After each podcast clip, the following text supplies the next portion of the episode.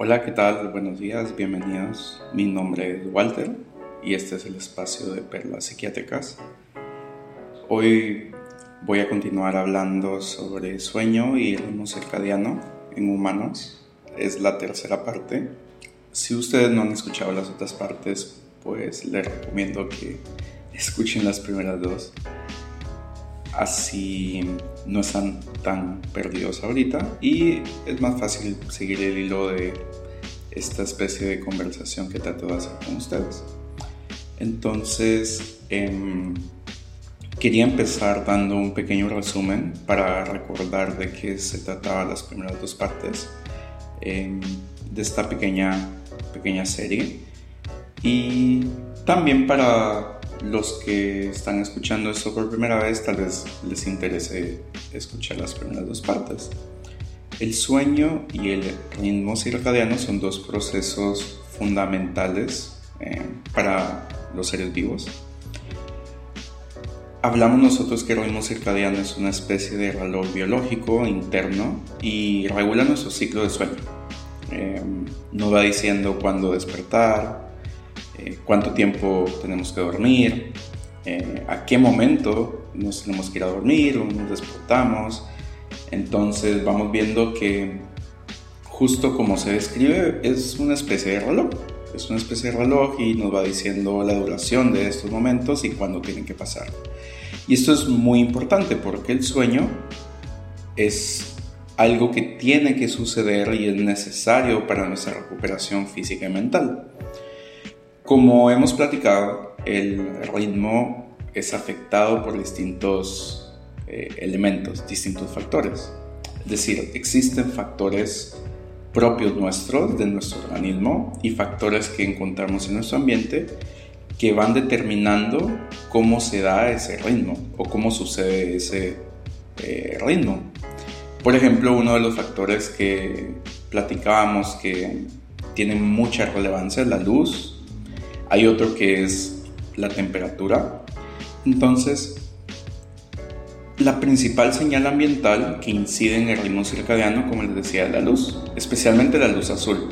Y la exposición a la luz azul durante el día, por ejemplo, eh, va creando que nosotros disminuyamos nuestra producción de melatonina, que esa es una hormona que promueve el sueño. Entonces vamos viendo, digamos, cómo estas señales, como yo les decía, que vienen de fuera de nosotros, van incidiendo en nuestro organismo para prepararnos, por ejemplo, para dormir. ¿sí? Entonces, asimismo, por esta misma razón, la exposición a la luz, digamos, durante la noche, puede interrumpir esta producción y hacer que nuestro ritmo circadiano eh, se fragmente, que se dificulte el sueño, que sea difícil, digamos, que se dé este ciclo de una manera eh, como se tiene que dar. Entonces, este es un pequeño ejemplo de cómo se pueden presentar problemas al no tener o no seguir una buena higiene del sueño, que era justo con lo que terminamos de platicar la segunda parte. Entonces, cuando nosotros hablamos del sueño, nosotros vemos que el cuerpo se relaja y incluso nosotros al despertarnos de lo que se trata es de recuperar las actividades o recuperar, digamos, como nuestro ritmo eh, del día.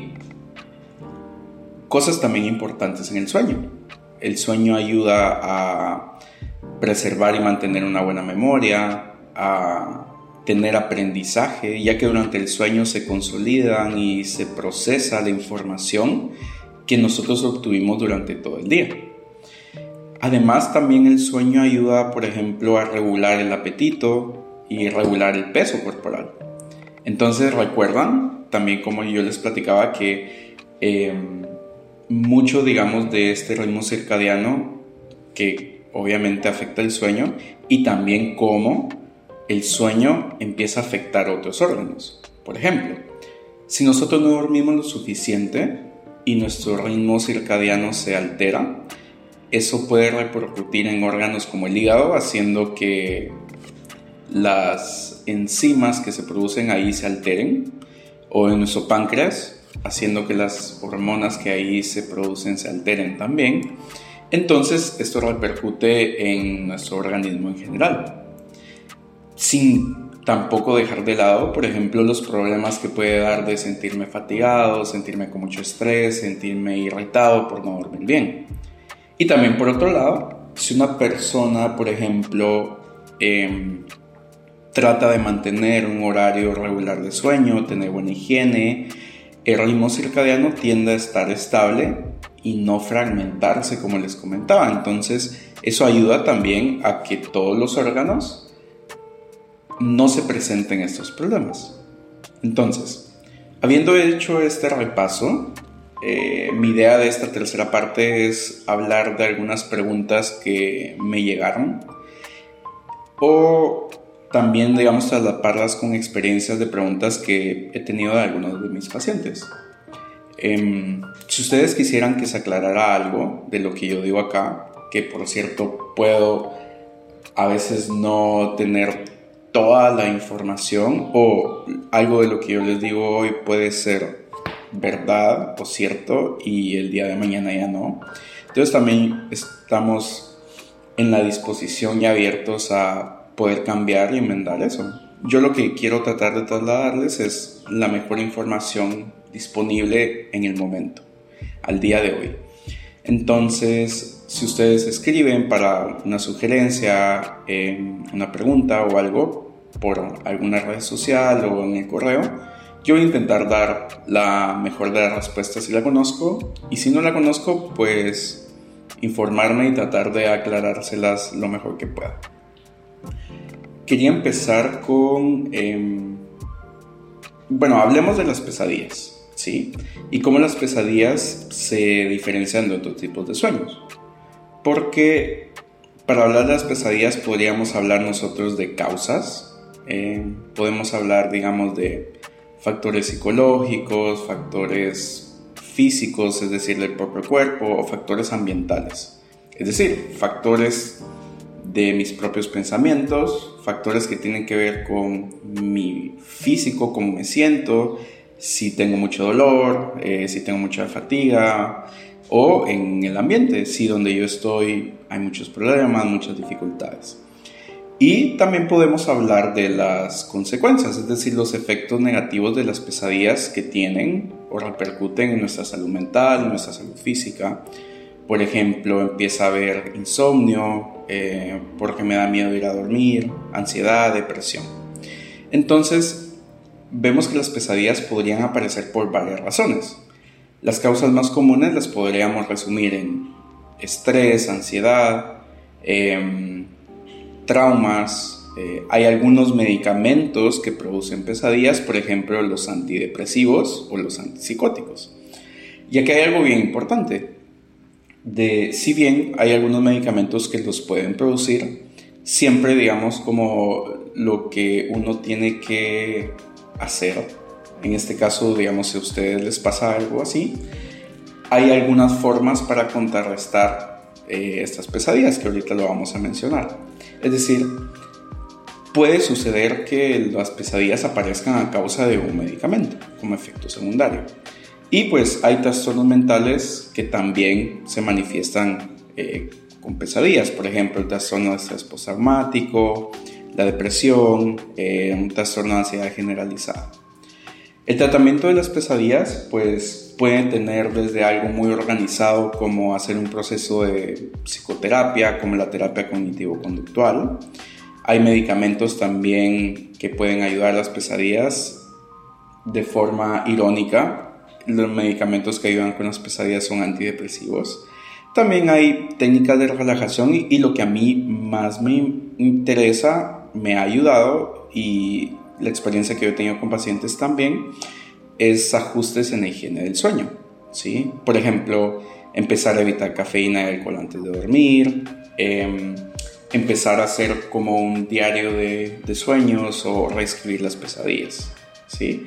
Entonces, eh, pues eso es lo primero. Las pesadillas pueden ocurrir como un efecto secundario del medicamento, pero hay formas de tratarlas. Desde algo, digamos, como muy complejo, muy difícil, que tal vez no responde con algunos ajustes que podemos hacer.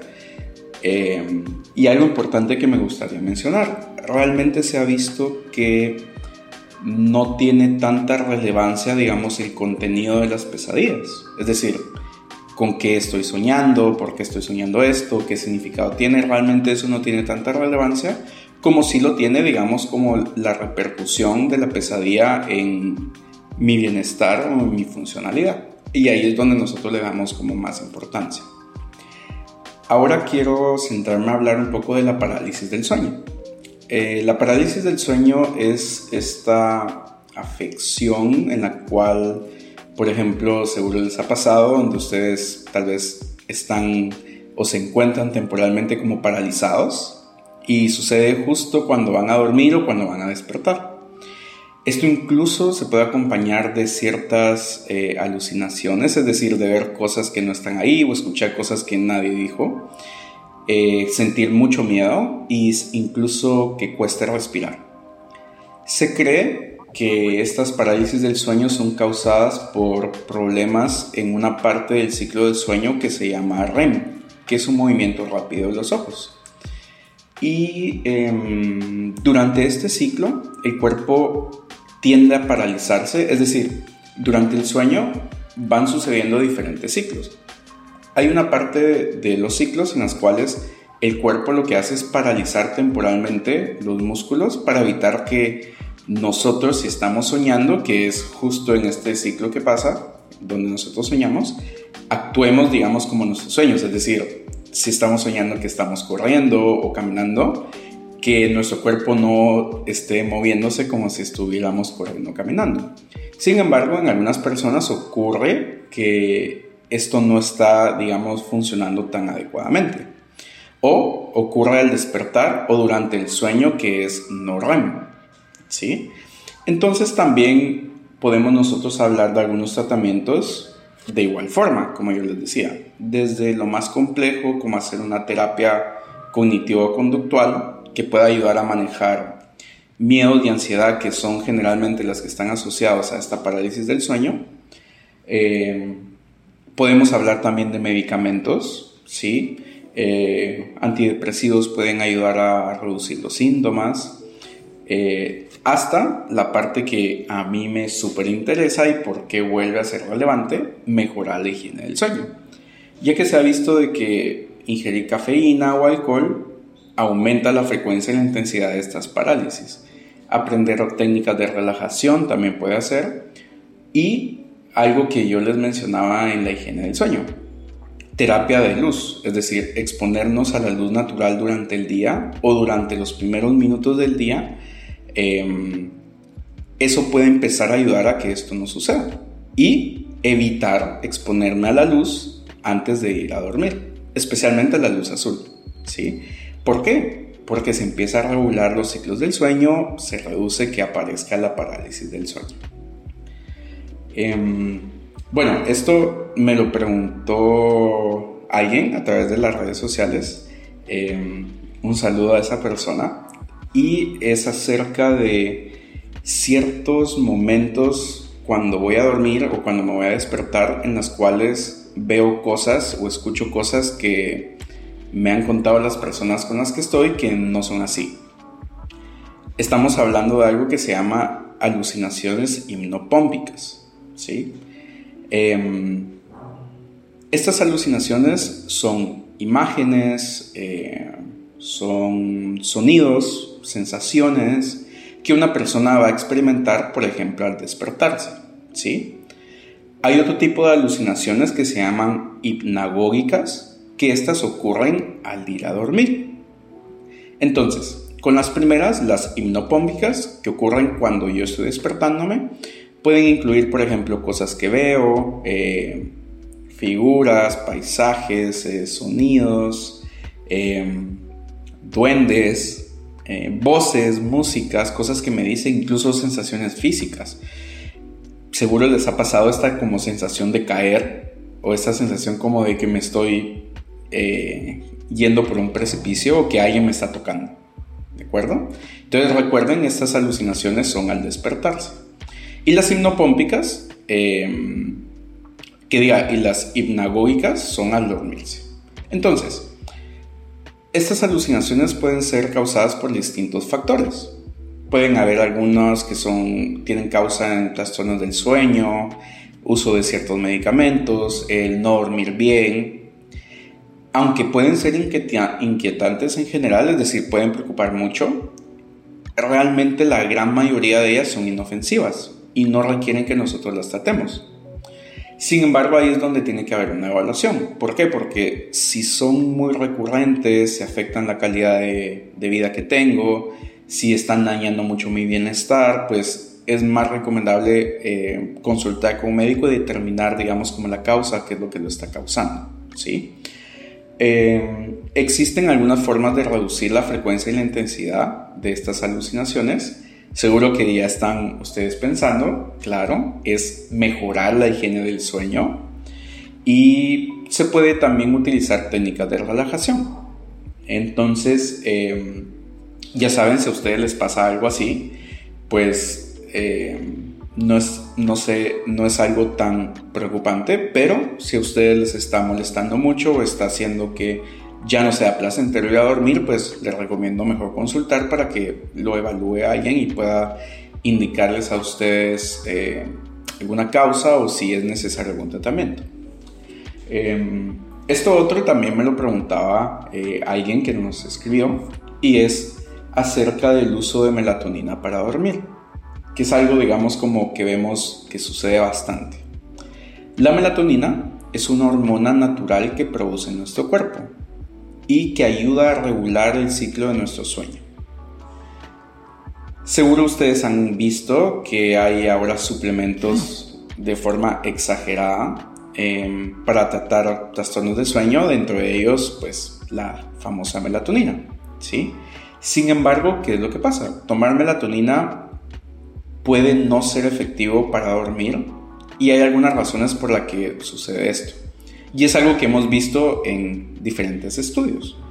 A veces las formulaciones que venden no tienen una dosis adecuada, ¿sí? Es decir, la dosis recomendada de melatonina puede variar según la edad, el peso y la condición de cada persona.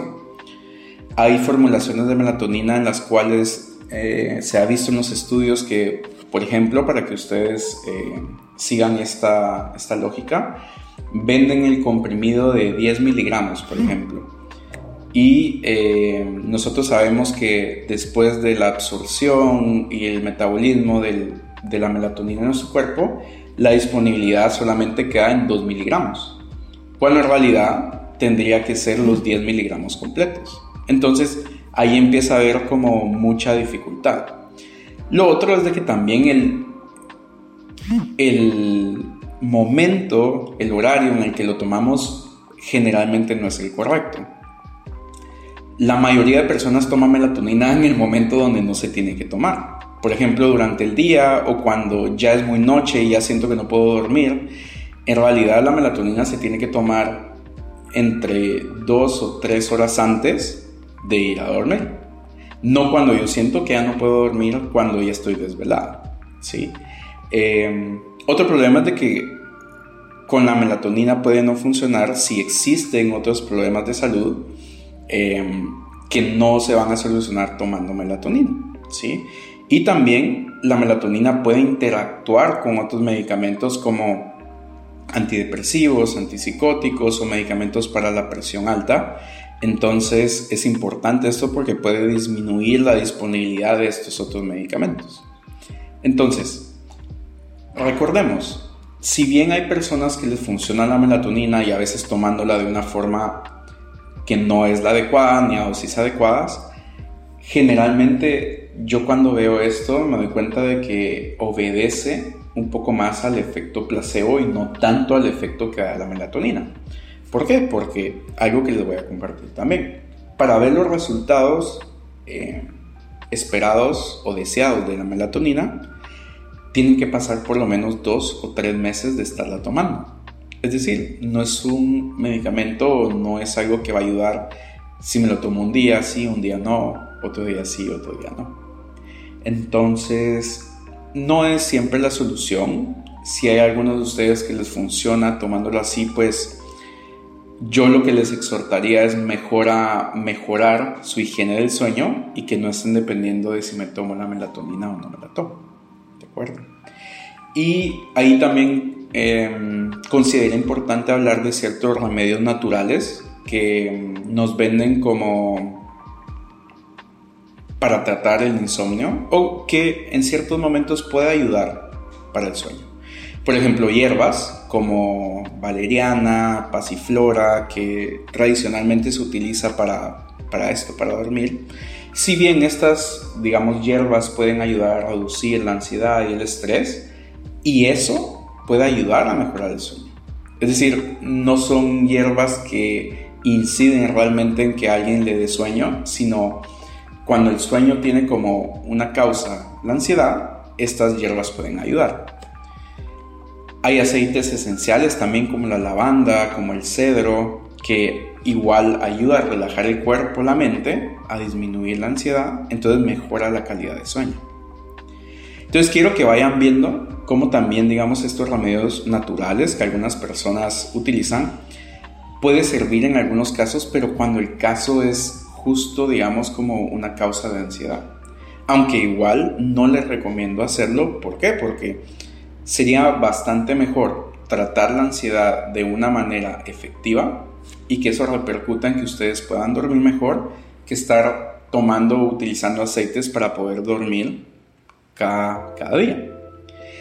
Tenemos que recordar igual, estos remedios naturales no son una solución para tratar todos los trastornos de sueño. ¿Por qué? Porque hay varios factores.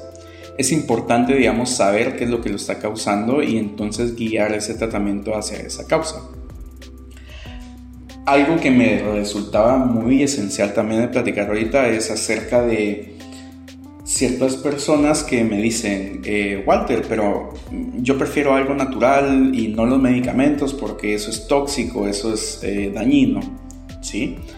Entonces quiero platicar un poco sobre estos remedios naturales, entre comillas, y los medicamentos. Y es que realmente ambos tienen efectos similares en el cuerpo, ¿sí? Es decir, los dos buscan ingresar al cuerpo, ser absorbidos, ser metabolizados, ser distribuidos y cambiar algo en el cuerpo para conseguir la mejoría de cierto síntoma. Entonces, ¿qué sucede? Que hay como un marketing de los remedios naturales de como es natural no hace daño, como es natural es menos agresivo, pero realmente los que sabemos un poco acerca de esto, nos damos cuenta de que es cierto, hay algunos medicamentos que pueden llevar ciertos aditivos que pueden crear algunos problemas, pero en general, tanto lo natural como los medicamentos farmacéuticos, los dos van a operar bajo los mismos criterios. Es decir, van a tomarlos ustedes, van a ingresar, van a pasar el torrente sanguíneo, se van a distribuir por su cuerpo y en su cuerpo va a cambiar algo. Y algo súper importante, el problema con los remedios naturales empieza a ser difícil que nosotros podamos de forma consistentes eh, poder hablar con ustedes y decirles, tenemos que hacer esto porque se ha estudiado y se ha visto que da estos resultados. ¿Y qué cosas hemos visto que es diferente en este, en este aspecto? Las dosis. Los remedios naturales pueden no contener la misma cantidad del ingrediente activo que los medicamentos. Por ejemplo, si yo me hago un té de hierba de San Juan, ¿qué cantidad de miligramos de la hierba de San Juan es la que tengo que tomar? Versus, si nosotros vemos un medicamento, sabemos exactamente cuántos miligramos estamos dándole a esa persona. La calidad, no toda la calidad de los suplementos que venden es la misma, puede variar significativamente entre los que fabrican esto eh, y de ahí que unos sean más eficaces que otros y eso pueden ustedes comprobarlo fácilmente. Vayan a ver ustedes la cantidad de diferentes formulaciones, diferentes miligramos que hay de, digamos, un mismo suplemento. ¿sí? Entonces, todo esto puede causar diferencias en los resultados. Las interacciones.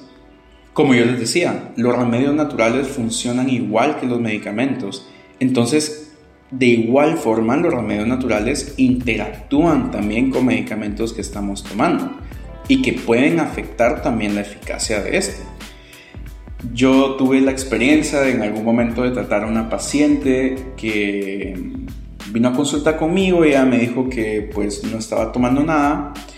Después de un tiempo de tratarla empezó ella a presentar mucho temblor, eh, sudoraciones y fue como muy extraño porque la dosis que yo le había dejado del medicamento no era algo que presentara eso. Sin embargo, cuando yo reevalúo con ella, eh, ella sí me había mencionado al principio que ella tomaba, digamos, como un remedio natural, pero que no se acordaba qué era lo que tomaba y yo había quedado con ella de que me lo llevara a la siguiente consulta para justo ver qué era lo que estaba tomando.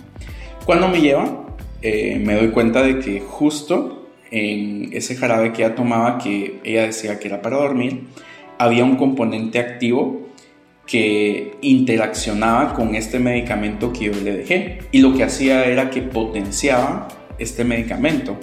Entonces lo que sucedió es de que eh, secundario estar tomando estas dos cosas al mismo tiempo, pues hubo una intoxicación que hizo que ella empezara a presentar el temblor, la taquicardia, la sudoración, etcétera, etcétera. Lo otro es de la eficacia que tienen estas hierbas y es que si bien en los últimos años ha habido muchos estudios científicos sobre los efectos de los remedios naturales, en realidad los estudios son muy limitados, no son tan rigurosos, entonces esto es muy difícil que nosotros desde el punto de vista científico, como médicos, podamos basarnos en evidencia para darles a ustedes la mayor em, cantidad, digamos, como de eh, soporte de las decisiones que tomamos.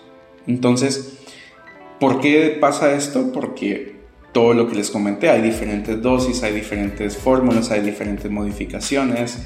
Eh, en conclusión, sí hay remedios naturales que pueden ser útiles, incluso de vez en cuando yo utilizo algunos si es algo que ya platiqué con mi paciente, y ya quedamos de acuerdo, pero no siempre funcionan de la misma manera que los medicamentos. ¿Sí? Es importante poder hacer esta asesoría con el médico antes de tomar esta decisión.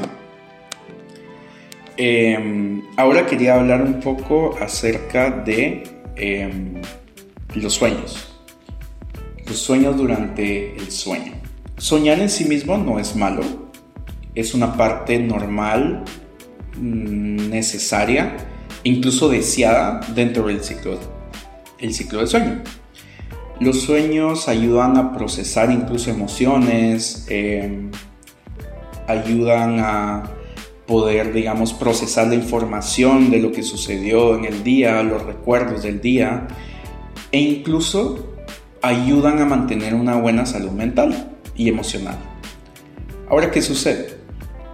Hay algunos momentos donde puede suceder de que este sueño no sea tan reparador como yo les estoy contando. Em, incluso, por ejemplo, hay algunas personas que se recuerdan de sus sueños. Esto hay un poco de controversia ya que a veces puede ser normal, ¿sí?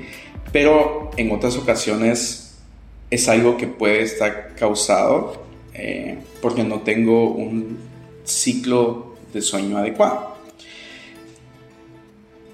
¿En qué me baso para decir esto? Hay algunas personas que más o menos recuerdan alguno de sus sueños de vez en cuando, ¿sí? Em, sin embargo, si es algo que empieza a ser muy frecuente y empieza a afectar cómo yo vivo mi vida, pues ahí es donde empieza a haber un poco de problema, ¿sí?